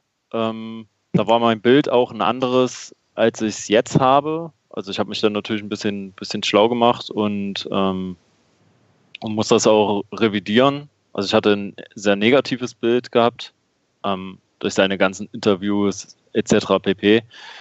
Aber ähm, also ich gebe ihm auf jeden Fall auch eine faire Chance, weil er ist halt der Trainer er muss jetzt liefern, weil Druck ist jetzt da. Ähm, das habe ich von Stefan Krömer nicht erwartet, unbedingt, sofort. Ähm, jetzt will ich aber was sehen. Der Druck wurde aufgebaut. Ähm, dem ist er sich ja auch bewusst. Ähm, er hat sich für Magdeburg entschieden, er stellt sich dem Druck und ich bin auf jeden Fall gespannt. Was mich in der PK äh, stutzig gemacht hat, ist, ähm, dass immer betont wurde in der Vergangenheit, okay, es wurde in der Vergangenheit viel betont und heute ist es anders, aber es wurde immer betont, wenn wir aufsteigen, ähm, wollen wir auch eine neue Spielphilosophie haben. Also nicht, also wir wollen uns entwickelt haben und halt so Paderborn Powerfußball, damit wir halt in der zweiten Liga auch uns etablieren können. So, und jetzt kam äh, Klaus-Dieter Wollitz an auf der PK und hat so ähm, Fragen zum Spielstil oder System dahingehend beantwortet, ich will erfolgreich spielen. So. ähm, ich will immer erfolgreich spielen. Hauptsache erfolgreich. Äh, der Spieler, der am erfolgreichsten ist, spielt, so nach dem Motto. Äh, ja, und erfolgreich waren wir schon. Halt. Also wir, äh, Jens Hertel war auch sehr erfolgreich. Hat dann aber halt in der zweiten Liga, ähm, konnten wir uns halt nicht etablieren. Also ich weiß nicht, ob das, ähm, das jetzt wieder dieses, wie ihr vorhin gesagt habt, äh, habt, dass einfach, dass eine, dass die Etablierung eines Spielsystems halt lange Zeit braucht. Und ich glaube, die Zeit haben wir jetzt nicht mehr. Also die haben wir uns genommen. Mhm, ja. Und ähm, ja, mal gucken. Das ist eine neue Zeitrechnung. Vielleicht äh, ist jetzt erfolgreicher Fußball auch gleichbedeutend mit, wir etablieren uns dann nächste Saison auch in der zweiten Liga. Wer weiß. Mhm. Wobei ich das jetzt, glaube ich, nicht überbewerten würde. Also ich habe da schon den Eindruck beim, beim Pele Wollitz, das ist ja auch das, was der, was der Kollege vom, von der Lausitzer Rundschau gesagt hat im, im MDR-Podcast, dass er schon eine klare, dass seine Idee von Fußball schon eine offensive Grundidee ist. Ähm, ich glaube schon, dass er schon versuchen wird, hier auch ähm, eine Spielweise reinzubringen, die offensiv ist, also die nicht reiner Ergebnisfußball ist, sondern die schon, die schon ähm, auch darauf ausgelegt ist, offensiv zu spielen, sich Chancen zu erarbeiten. Nicht nur drei oder vier, sondern vielleicht auch zehn oder zwölf. Vielleicht nutzen wir ja auch mal ein paar mehr als immer nur eine. Ähm, und das denke ich schon. Also, das würde ich jetzt nicht überbewerten wollen, was er da auf der PK gesagt hat. Ich glaube, dass da kommen, da kamen für mich sowieso viele, viele Allgemeinplätze und das übliche, ja, ich sag's mal, das übliche PK-Blabla. Ähm, ja was dann, was dann eben von auch von neuen Trainern in der Position dann kommt. Und das ist auch völlig in Ordnung. Also, äh, nee, ist es eigentlich nicht, weil dann können sich Quatsch eigentlich auch schenken. Ähm, aber worauf ich da hinaus will, ich glaube schon, dass der, dass der Pele Wallets da eine klare Idee hat, ähm, auch Fußball spielen zu lassen. Das hat er ja auch in Cottbus gezeigt. Mhm, ja. Ja, das sehe ich eigentlich ähnlich. Äh, das ist ja auch wieder so die Frage, was du halt nach innen irgendwie für eine Idee hast und so weiter und wie du das nachher irgendwie verkaufst. Was soll er auch sagen? Ne? Also ich meine, würde sich, also das ist ja so ein bisschen ähnlich wie bei Kremer auch. Das hat ja der, ähm, ja, kam im MDR-Podcast auch. Ich meine, Wollitz ist Offensivfußball äh, so und das ist jetzt irgendwie erstmal so die Grundidee und natürlich will der erfolgreich spielen. Also ist ja irgendwie klar. Also setzt sich ja keiner aufs Podium und sagt, ja, ich finde es eigentlich ganz geil hier, schöne Stadt und so. Und ach, naja, Ergebnisse sind mir eigentlich Rille. So. also, also, es ist ja auch so, so irgendwie so, hm, okay, gut, alles klar, nächste Frage. Ähm, ja. Naja, gut, schauen wir mal. Also ähm, wird auf jeden Fall eine spannende, eine spannende Zeit und äh, ich bin auch bei euch, dass äh, ja, Pele Wollitz und äh, Team jetzt irgendwie liefern müssen. Ähm, ich habe jetzt gerade mal so drüber nachgedacht, ob das, ob jetzt Erfolg alle Wunden heilt so. Ähm, und ich, also kann jetzt für mich sagen, also ich wünsche natürlich Klaus-Dieter Wollitz und der Mannschaft äh, maximalen Erfolg, ist ja klar äh, so, aber irgendwie bleibt für mich trotzdem nach der ganzen Aktion und der Art und Weise, wie es eben, wie es eben gespielt worden ist, schon einfach ja, schon einfach ein schaler Beigeschmack. Und das wird jetzt eine Weile dauern, dass der, dass der weggeht, so, weil ich es einfach super schade finde, dass man sich da so positioniert hat. Und wenn sich dann, keine Ahnung, Mike Franz noch hinsetzt und sagt, hier, hallo, ihr habt uns alle nicht zugehört, wir haben nie gesagt, in drei Jahren oh, so, sondern innerhalb und so weiter und dann auch noch so komisch, so schnippisch wird und so, pff, weiß ich nicht. Fetzt nicht so. Aber ist jetzt so und wir werden es eben sehen und äh, schauen mal, was, äh, was, dann, was dann bei rumkommt. No. Ja, zumal jetzt ja immer gesagt hat, wir wollen jetzt schnellstmöglich in die zweite Liga. Das ist ja schnellstmöglich, ist diese, diese, diese Saison. Saison. Genau. genau. so. Und da kann man jetzt nichts falsch verstehen. Äh, nee. Schnellstmöglich. In, in Meinung auch nicht.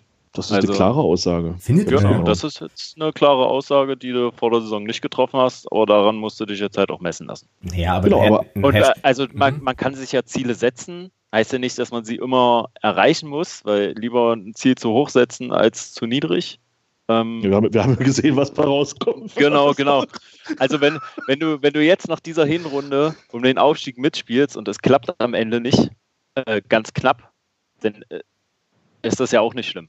Aber äh, man hat natürlich jetzt einen Druck auf dem Kessel, der unnötig ist. Kann natürlich auch leistungsfördernd sein. Ich glaube, wir müssen da einfach abwarten. Ja. Und uns halt, so. ja genau, und äh, eben auch mal endlich raus aus dieser scheiß Komfortzone, ist ja furchtbar. Ähm, ich habe jetzt, also ich, ich, ich sehe das ein bisschen anders mit dem schnellstmöglich, also weil ich Geld, also bereit, fast bereit wäre, Geld zu wetten drauf, dass wenn das jetzt in dieser Saison, und davon gehe ich aus, mit dem Aufstieg nicht funktioniert, dass dann, keine Ahnung, äh, und es halt nächste Saison vielleicht klappt, dass sich dann die sportliche Leitung hinstellt und sagt, naja, schnell, also schneller war es jetzt halt nicht möglich. Als so jetzt. Und dann ist es ja immer noch schnellstmöglich, wenn du quasi in zwei Jahren auf, aufsteigst. So. Also die finden da schon einen Dreh, bin ich mir schon ziemlich, äh, schon ziemlich sicher. Ähm, und ich bin auch mal gespannt, was passiert, wenn es jetzt heißt, okay, man startet jetzt eine grandiose Aufholjagd, holt unfassbar viele Punkte, verliert kein Spiel mehr und wird trotzdem Vierter.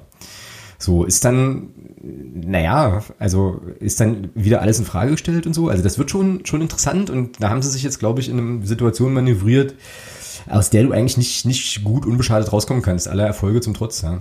Das ist so.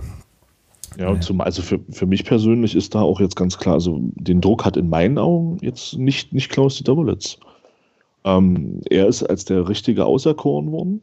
Ähm, The Chosen One. Für mich, okay. ne, ne, für, also für mich zählt da jetzt auch erstmal in den ersten Spielen, äh, sehe ich, eine, sehe ich eine Entwicklung im spielerischen Bereich. Ähm, es, für mich ist das, also ich bin ja da sowieso scheinbar ein bisschen anders, ähm, wenn ich sage, wenn die Mannschaft dann verliert, weil der Gegner besser ist, dann ist es so. Also können ja scheinbar einige nicht akzeptieren, dass der Gegner auch mal besser sein kann. Mhm, ja.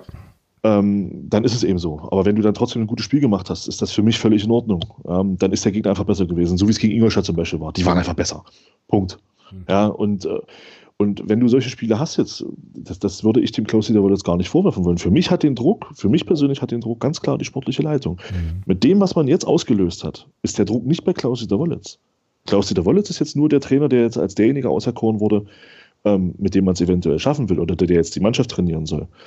Aber den, den Druck, in Anführungsstrichen, ich meine, wir reden ja immer noch von, von die fallen alle weich, wenn es mal nicht, wenn, wenn irgendwas nicht klappen sollte. Das ist alles, ähm, aber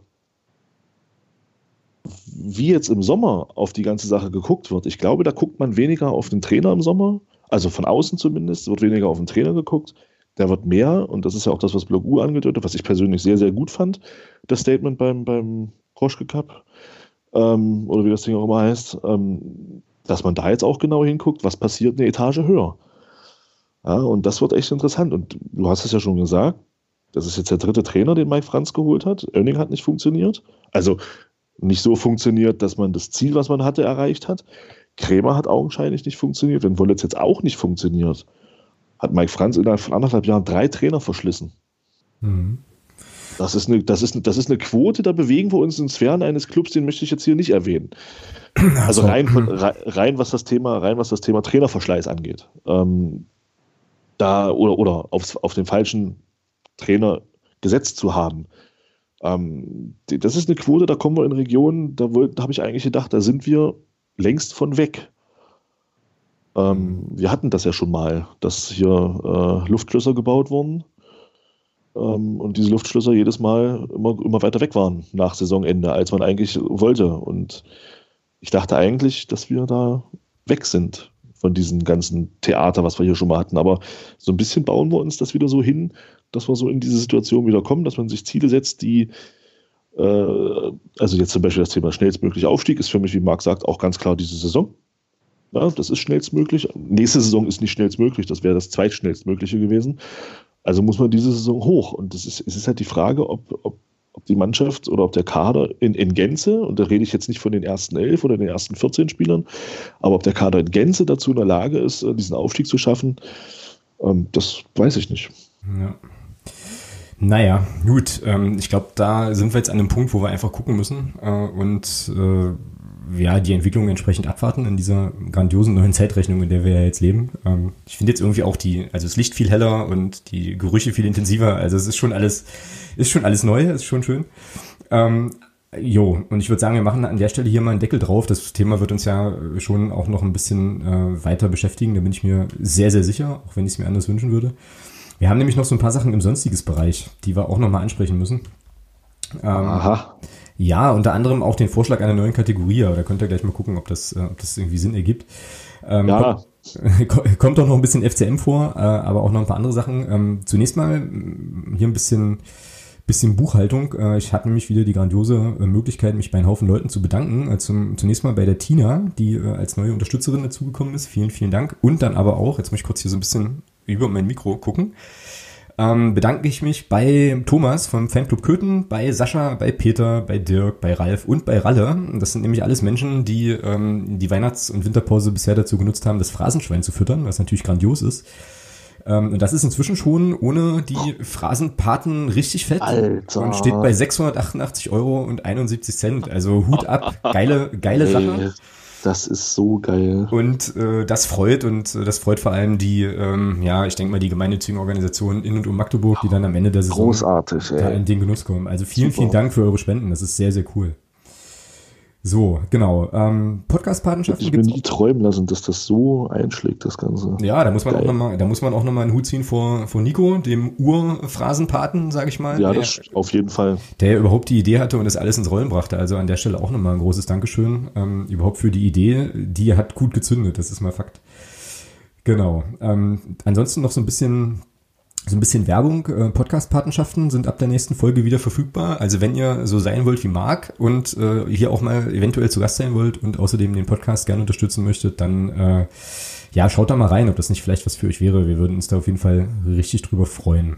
So, das war der Werbeblock. Äh, jetzt, mein, jetzt meine Frage, ähm, neue Kategorie. Ich würde ja vorschlagen, wir machen eine neue Kategorie Aufreger der Woche. Ich finde, ich finde, wir sollten die Hörerinnen und Hörer das, das, also abstimmen lassen. Wir nehmen jetzt ja auch schon wieder über eine Stunde auf. Also wer jetzt noch zuhört und da Bock drauf hat, auf den Aufreger der Woche, gebt uns ein Zeichen. Für diese Woche nominiere ich die Testspielansetzung gegen Eintracht Braunschweig als Aufreger der Woche. Weil man ja wieder, also beschloss nicht, sondern sich dem Veranstalter Eintracht Braunschweig beugte äh, in der Bitte, äh, keine Zuschauer, nee, bitte stimmt nicht, aber mit der Maßgabe, keine Zuschauer zuzulassen. Also wir haben mal wieder, und täglich grüßt das Murmeltier, einen Test unter Ausschluss der Öffentlichkeit. Mir entlockt das jetzt inzwischen leider nur noch ein müdes Gähnen. Wie geht's euch denn, Marc? Wie ist denn bei dir? Ähm, na, ich bin da auch ein bisschen mehr so auf der Empörungsschiene unterwegs. Ähm, einfach, weil man sich so übergangen fühlt. Also mal jetzt dieses ganze Profigeschäft, ähm, wo es ja gang und gäbe ist, ähm, mal beiseite geschoben. Die Fans möchten das nicht. Also schon, also haben es ja des Öfteren schon ähm, geäußert. Man fühlt sich da immer so ein bisschen übergangen. Ähm, klar kann man, kann man sagen, ähm, Geld macht man damit nicht. Mit, keine Ahnung, gegen Braunschweig vielleicht 1500, 2000 Kiebitze, die da sind, äh, musst ja alles bezahlen. Ähm, es ist halt einfach, dann zu sagen, ja, wir machen es halt ohne, ohne Öffentlichkeit und das ist ja leider heute gang und gäbe. So, aber das, das passt halt so in diesen, dieses ähm, veränderte Bild vom FCM, das halt so die Gemeinschaft so weg ist, irgendwie so. Mhm, genau. Es wird halt auf Fanbelange halt nicht eingegangen. Ähm, ist jetzt vielleicht auch, weil es einfach so gefärbt ist, auch mit der Trainerentlassung und dem ganzen Drumherum. Ähm, also ist, dass ich das da ein bisschen negativer sehe, aber es geht mir da ums Prinzip. Ist mir klar, dass so ein kleines, es ist halt nur ein Testspiel und wenn der, wenn der Gegner nun mal darauf besteht, weil er keinen Bock auf eine Organisation hat oder das Geld zu bezahlen, ähm, und man sich dem beugt, ähm, dann ist das scheiße. Vor allem, wenn es die Fans nicht wollen. Aber es ist leider nun mal gang und gäbe. Ähm, aber ich finde es halt ist. So. Ja.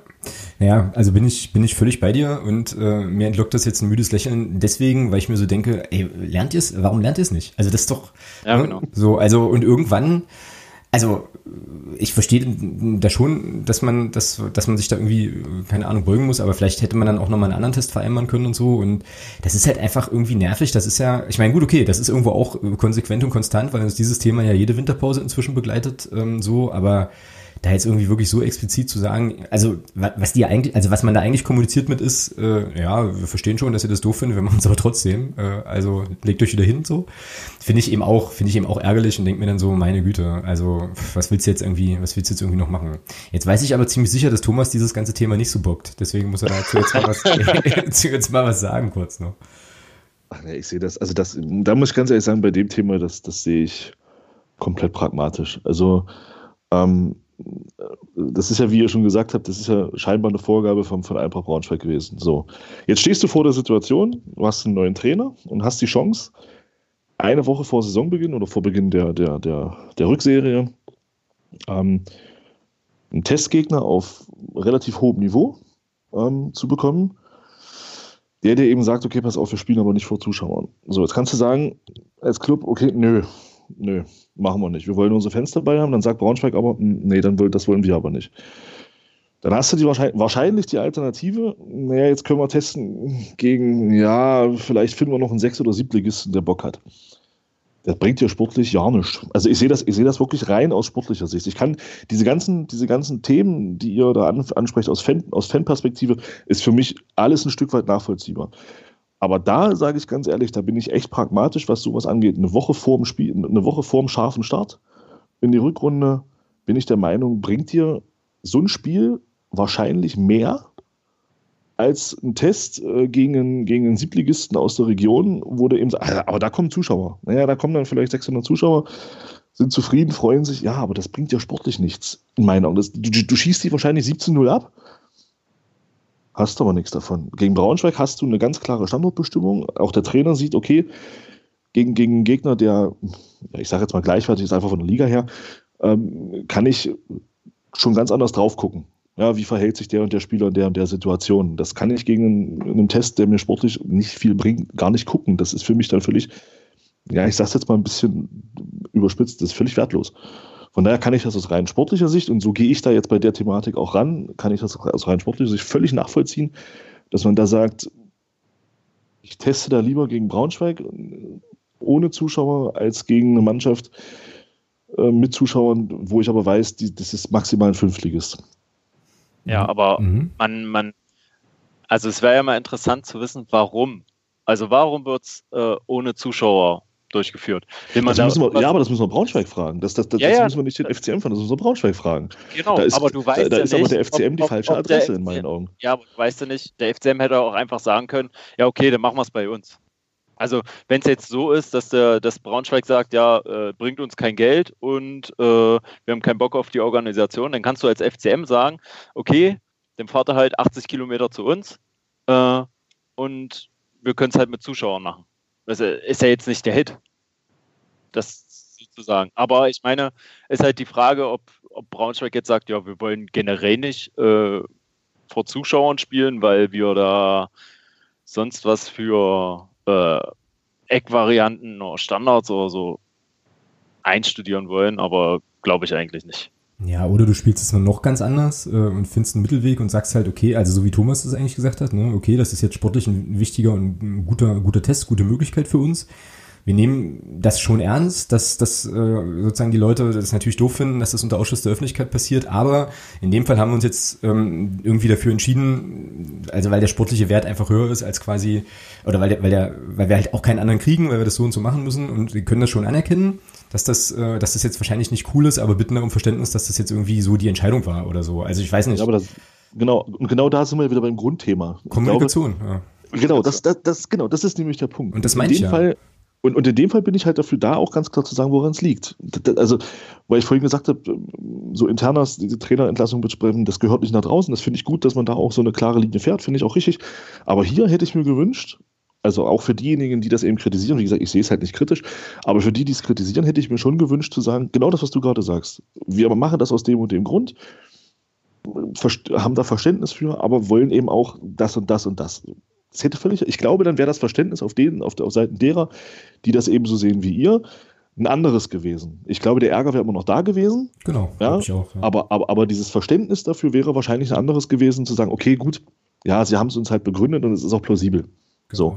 Also, Scheiße finde ich es trotzdem. Genau, du Absolut. gibst den Leuten wenigstens die Möglichkeit, äh, ja. es, es irgendwie nachzuvollziehen und so ist es jetzt halt so, ja, also der Veranstalter hat gesagt, machen wir nicht. So, gut, ja klar, also das ist sicherlich ein Teil der Wahrheit so, aber da, das kann man irgendwie, ich weiß nicht, also das könnte man auch ein bisschen, ein bisschen eleganter noch machen und dann kannst du es immer noch kacke finden. Äh, aber hat man wenigstens, also was, womit man arbeiten kann. Und so, und so bleibt wieder irgendwas hängen und so ist wieder so im Raum, naja, Mai, äh, jetzt wieder eine, eine, ein Test unter Ausschuss der Öffentlichkeit, irgendwie wieder so eine konfrontative Geschichte, so nach dem Motto, wir ziehen jetzt hier unseren Stiefel durch und es ist komplett Bums, was das Umfeld macht. Ich glaube, das ist auf lange Sicht einfach wirklich nicht klug. So und äh, ja, macht halt da einfach auch wirklich viel unnötig, viel kaputt. Aber gut. Ähm, aber auch den Vorschlag habe ich ja, der kam, glaube ich, auch in der Unterstützergruppe, ähm, auch wenn man das jetzt vielleicht, aber da bin ich eben auch ganz klar und sage, dann lasst es uns doch, wenn uns das so wichtig ist, Dafür ist ja sowas auch ein Stück weit da. Dann lasst uns doch das in der Satzung verankern, auch wenn das natürlich ein, ein ziemlich krasses Ding ist. Ähm, aber lasst uns doch das, wenn uns das so wichtig ist, lasst uns doch dann einen Antrag stellen auf Satzungsänderungen, dass Testspiele in Zukunft nicht unter Ausschluss der Öffentlichkeit stattzufinden ja, haben. Wäre ein Weg, ja. Punkt. Ja. Das, das, das wär, sicherlich wäre das, wäre das jetzt, ich glaube, der Ralle hat es ganz, hat's ja ganz gut geschrieben. Er sagte, er möchte, ihm ist es halt lieber, wenn das, wenn das Verständnis von Vereinsseite da ist, dass das eben so ist. Aber wenn dieses Verständnis nicht da ist, dann haben wir doch als Mitglieder die Möglichkeit, über das Organ Mitgliederversammlung diese Sachen eben zu regeln. Dafür ist doch das auch da. Das ist ja auch unser Recht, das zu tun. Genau.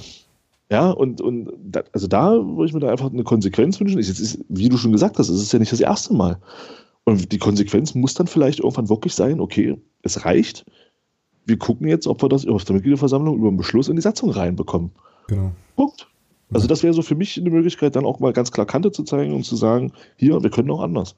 Ja, und dann kannst du es vor allem auch diskutieren. Also selbst wenn du es dann ablehnst, äh, zwingst du ja immer noch die sportliche Leitung dazu, genau. eine Begründung zu liefern und zu sagen, okay, so, genau so und so ist es halt. Und ja, das, das ist, das stimmt schon, das ist ein absolut valider Punkt, zu sagen, okay, meckern ist relativ schnell gemacht, aber dann äh, das auch in Konsequenzen zu überführen, die da eben heißen, äh, ich stelle jetzt einen Antrag auf Satzungsänderung, äh, das ist dann sozusagen ein Schritt, dem, dem wir dann halt alle nicht gehen. Ich meine, nehme ich mich jetzt auch nicht aus, ja. Aber das wäre schon die, äh, ja, die probatere Adresse und auch die, wo es irgendwie hingehört. Das stimmt schon. Ja. Ralle hat sicherlich recht. Natürlich ist es schöner und besser, wenn, wenn dieses Verständnis ähm, von den handelnden Personen ausgehen würde. Gar keine Frage. Das würde mir auch besser gefallen. Überhaupt kein Thema. Aber scheinbar ist es eben so, dass es der Vereinsführung ein Stück weit inzwischen egal ist, was die Fans dazu sagen. Wie gesagt, ich kann den Ärger derer, die das, die das ähm, bemängeln, kann ich absolut nachvollziehen. Aber dann sollte man vielleicht auch drüber nachdenken, eben diesen nächsten Weg der Konsequenz auch mal zu gehen. Mhm, richtig. Gut. Ähm, Schöne Kategorie. Schöne Kategorie. Aufreger der Woche, das, ist, das kann sich gut etablieren, glaube ich. Die, die Frage ist nur, und das habe ich Alex vorher auch schon gefragt, die Frage ist nur, beziehen wir das nur auf den FCM nee. oder beziehen wir das generell auf das Thema Fußball? Glo global machen wir das. Und die Problematik, die ich dabei sehe, Thomas, ist, dass wir beide es auf jeden Fall jedes Mal verpeilen werden, den Aufreger der Woche rauszusuchen. Dann machen wir uns doch nichts vor. Ja? Also, ich meine, ja, äh, also schon allein aus dem Grund sollten wir es einfach machen. Ähm, so, ich glaube, das haben wir jetzt etabliert. Und mal gucken, ob wir es nächste Woche noch wissen, dass wir einen Aufreger der Woche brauchen. Ähm, da brauchen wir auch einen Jingle für. Ähm, oh, Axel, haben wir doch schon. Axel, du bist. Ach so, doch, haben wir. Warte, warte. Haben wir doch schon. Warte. Das tut man nicht. Genau daran habe ich jetzt auch gedacht. ja, sensationell. Ich sehe, das läuft schon hier bei euch. Schönes Ding. Ähm, dann sollten wir jetzt vielleicht ähm, so als letztes Thema, was ich jetzt hier auf meinem Zettel habe, nochmal ähm, über ein Phänomen sprechen, was mir als äh, Fan des 1. FC Magdeburg in der Saison 1920 so ein bisschen entgangen ist, nämlich dass die äh, Drittligasaison ähm, offenbar, also die aktuelle offenbar die bisher torreichste in der Geschichte der dritten Liga ist. Das kann man natürlich nur wissen, wenn man auch viele Tore sieht, was uns jetzt nicht so vergönnt war. Aber das hat unser Podcast-Pate für die, äh, für die Folge. Der Marcel hat uns das hier auf, ähm, ja, auf die Themenliste geschrieben und äh, legt dann Kicker-Artikel zugrunde, den verlinke ich auch in den Show Notes noch in dem eben genau darauf abgehoben wird, dass äh, zum jetzigen Zeitpunkt äh, schon so viele Tore wohl gefallen werden wie noch nie vorher irgendwie. Und äh, Marcel möchte gern von uns wissen, und das kann ich ganz elegant an den Fußballexperten abgeben, woran das liegt. Also äh, warum gibt's jetzt, also ist das eine Singularität, ist das ein Zufall oder hat das irgendwie äh, handfeste Gründe, taktische Gründe, Spielerqualitätsgründe, dass mehr Tore erzielt werden in dieser das Saison? Mal los, Marc. ja, ich glaube einfach, dass der, dass der wie heißt es so schön, der Zeitgeist, der Zeitgeist äh, offensiver ist. Einfach, dass, dass du viel mehr, dass, dass heutzutage viel mehr offensiv gespielt werden möchte, viel mehr Trainer diese Grundidee haben und ähm, dementsprechend auch mehr Tore fallen. Und ähm, ich glaube auch, dass du ein größeres Leistungsgefälle hast irgendwie gefühlt dieses Jahr. Also du hast einen großen Pack in der Mitte, aber du hast halt auch ähm, also, dass die Spiele gute Mannschaften gegen schlechte Mannschaften deutlicher ausfallen als nur ein 1-0. Wie wir in unserer Aufstiegssaison. Obwohl, nee, möchte ich rausnehmen, weil da hat man ja doch viele Tore geschossen. Aber ich glaube halt, dass es diese, diese Grundidee wesentlich offensiver ist, als noch letztes Jahr war. Nein, also in Vergangenheit. Ja, ist auf jeden Fall ein Ansatz. Äh, Thomas?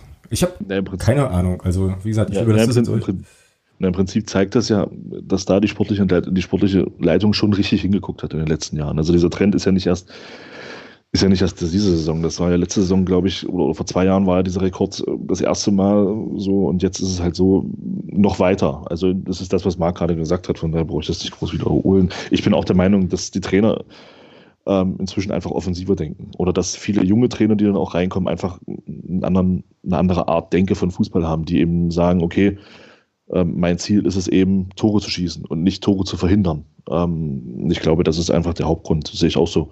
Das kann sich natürlich in ein, zwei Jahren wieder umkehren, gar keine Frage, aber ich glaube, ich glaube, Paderborn ist da schon, auch wenn das nicht, nicht viele Leute gerne hören, aber Paderborn ist da schon auch, glaube ich, ein Beispiel, das eben zeigt, was man mit, mit offensiven Powerfußball erreichen kann. Ja, und dieser offensive Powerfußball hat sie innerhalb von zwei Jahren in der Bundesliga gespielt. Das ist ja kein Zufall. Das ist ja nicht entstanden, weil da, äh, weil da, weil die nur Glück hatten. So ist es ja nicht. Mhm. Und deswegen glaube ich schon, dass da viele auch hingeguckt haben und gesagt, oh Mensch, guck mal, was der Baumgart da mit denen gemacht hat. Das ist nicht so schlecht. Und dass da eben auch eine andere, wie Marc schon sagt, eine andere Denke einfach vorherrscht bei den Trainern. Man sieht es ja auch, und das ist eben, da muss man wirklich auch der sportlichen Leitung sagen, okay, das haben sie halt erkannt, ähm, dass dieser Trend dahin geht. Das ist ja auch in der zweiten Liga so. Also ich finde auch, dass in der zweiten Liga relativ viele Tore fallen.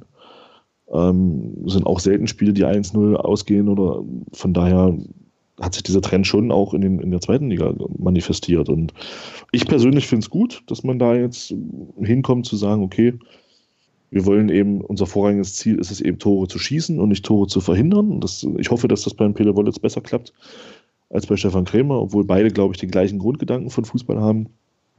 Ähm, und ich sehe lieber ein 5-4 als ein 1-0. Mhm, ja, Von daher kann der Trend gerne so weitergehen. Also ja. Also schon sozusagen, weil ich habe jetzt gerade nochmal so in die konkrete Frage geschaut, also taktische Gründe schon eher eine andere oder eine offensivere Spielidee eben, die zu mehr Toren führt. Äh, so. Was Marcel jetzt auch noch ins Spiel bringt, finde ich auch ganz interessant, ist so die Frage Spieler. Also er nennt jetzt hier explizit Stoppelkamp und Kutschke, die eben Zweitliga-Erfahrung haben, aber jetzt auch in der dritten Liga am Start sind. Albert Bunyaku äh, ist ja, glaube ich, relativ erfolgreich gerade ähm, von, von Viktoria Köln also ähm, liegt es vielleicht auch ein bisschen mit daran, dass du halt eine bestimmte, äh, ja, auch eine bestimmte Qualität hast im, in den Offensivreihen.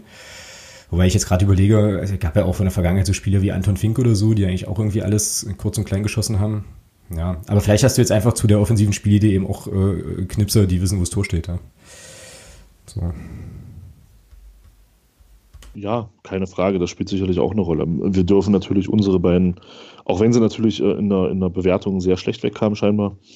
Aber wir haben ja auch zwei Stürmer, die beide acht Tore erzielt haben, was ja scheinbar viel zu wenig ist. Also beide müssten, so war der Eindruck nach dem Interview schon mindestens beide, also jeder für sich 17 Tore haben, vielleicht auch 20 Tore, also ich weiß es nicht, keine Ahnung. Ähm, ja, es ist, Marc hat da auch was Gutes angesprochen. Es ist natürlich vielleicht auch wirklich die, die Qualität der Spieler. Die Spieler werden ja auch besser. Und ich glaube, die dritte Liga ist inzwischen schon auch dahingehend anerkannt oder, oder etabliert, dass eben junge Spieler hier auch durchaus ein Sprungbrett sehen in, in, in der Liga. Die, die, eben sagen, okay, dann gehe ich halt den Schritt erstmal in die dritte Liga, bevor ich in die zweite Liga wage und spiele hier ein Jahr in der dritten Liga und gehe dann in die zweite Liga. Das kann natürlich auch eine Rolle spielen. Also ja. Dass da einfach auch erkannt wurde, dass diese Liga wirklich für Talente eben wirklich eine, nicht die schlechteste Liga ist. Mhm. Wie stehen die Aufsteiger gerade da? Also Mannheim ist, glaube ich, relativ gut am Start, ne? Ja, Mannheim, Köln ist, glaube ich, auch im Mittel, sicher, relativ sicher im Mittelfeld. Mhm. Hey, ähm, also ich habe die Tabelle gerade vor mir. Mannheim oh. ist Dritter. Ähm, der nächste Aufsteiger ist München 2 auf dem 15., Viktoria ah, okay. Köln auf dem 16. Uh. und Chemnitz 17.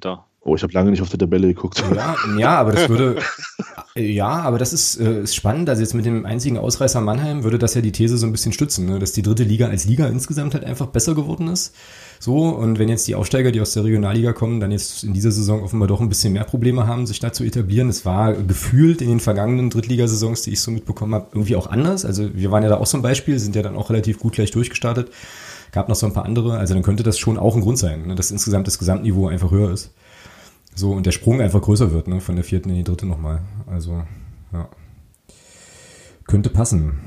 Ja, dann hätten wir das auch, eigentlich, denke ich. Oder habt ihr noch was zu ergänzen zu der Thematik? Tore.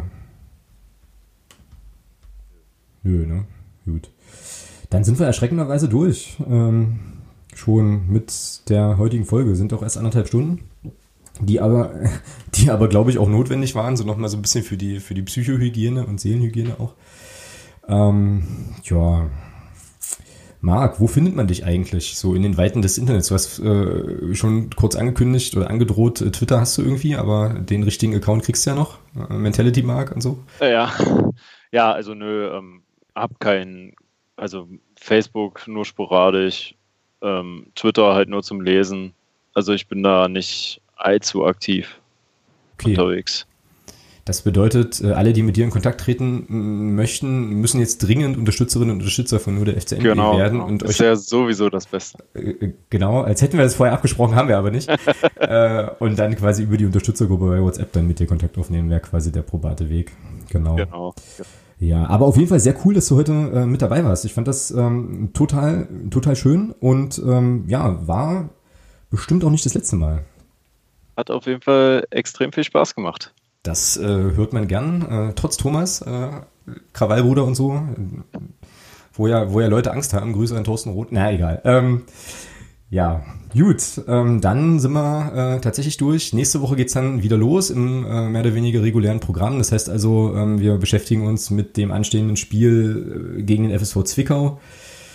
Und ja, werden nächste Woche auch nochmal so ein kleines bisschen Bilanz ziehen, ähm, auch nochmal versuchen, ein bisschen objektiveren Blick äh, zu gewinnen, was jetzt die ganze Vorbereitungsphase betrifft. Gucken da vielleicht auch nochmal so auf die Testspiele ähm, oder auch nicht, weil wir nichts gesehen haben von Braunschweig zurück. Ähm, und dann sind uns ja noch äh, Neuzugänge in Aussicht gestellt worden, beziehungsweise sind die im Gespräch. Auch da wollen wir ein bisschen gucken. Ähm, und dann rollen wir wieder los. Haben noch 18 Spieler, die wir ja alle gewinnen und dann als Tabellen-Nullter, weil besser als Erster müssen wir dann schon werden, finde ich, äh, dann auch aufsteigen an der Stelle. Gut, Thomas, dir obliegen die berühmten letzten Worte heute. Ich sag schon mal Tschüss. Thomas? Thomas ist nicht mehr da. Glaube ich tatsächlich. Gut, dann äh, obliegen mir die äh, berühmten letzten Worte. Ähm, ich mach's ganz kurz. Vielen, vielen Dank fürs Zuhören. Schaltet nächste Woche wieder ein, dann hören wir uns Hallo. hier an dieser Stelle. Da ist er wieder, Thomas. Ja. Grüße. Keine Ahnung. Ich weiß nicht, was war. Ich habe dir gerade die letzten Worte geklaut. Ja, ich weiß. Ich war aber da. Also. Das ist ja kurios. Entschuldigung. Nicht schlimm. Na, dann mach hab, du jetzt. Dann mach du jetzt hier. Ich habe sogar, gespro hab sogar gesprochen. Also. okay. äh, also, Ach, quasi, also, also, quasi Podcast-Abmoderation unter Ausschluss der Öffentlichkeit, das ist doch schön. Äh, ja, ja, sehr gut. Oh, das ist auch ein schöner Sendungstitel. Ähm, nee, der Sendungstitel ist Zeitgeist 2.0, habe ich jetzt beschlossen. Ah, okay. Ja. Also, ihr seht, das funktioniert sehr demokratisch bei uns mit dem Sendungstitel. Mhm. ich bin für ähm, Vorschläge immer offen, so ist nicht. Äh, nee, also, ja, ja, genau. Hörst du dir an, ja. genau. Äh, nee, also, was, Der Veranstalter wollte das nicht so. Also Marc, dir danke, dass du dabei warst. War schön, äh, hat Spaß gemacht. Ähm, Alex, auch dir danke, dass du dabei warst. Ja, gern, gern geschehen. Gern geschehen. Immer wieder gern. Ah, schön. Was das jetzt? Perfektes Ende. Ja, ich, ich glaube, Thomas ist schon wieder raus. Super. Na dann äh, würde ich sagen, machen wir an der Stelle einen Deckel drauf, sonst haben wir die nächste halbe Stunde noch Abmoderation. Ähm, wie gesagt, wir hören uns nächste Woche. Haut rein, bis dahin. Macht's gut. Ciao. Tschö.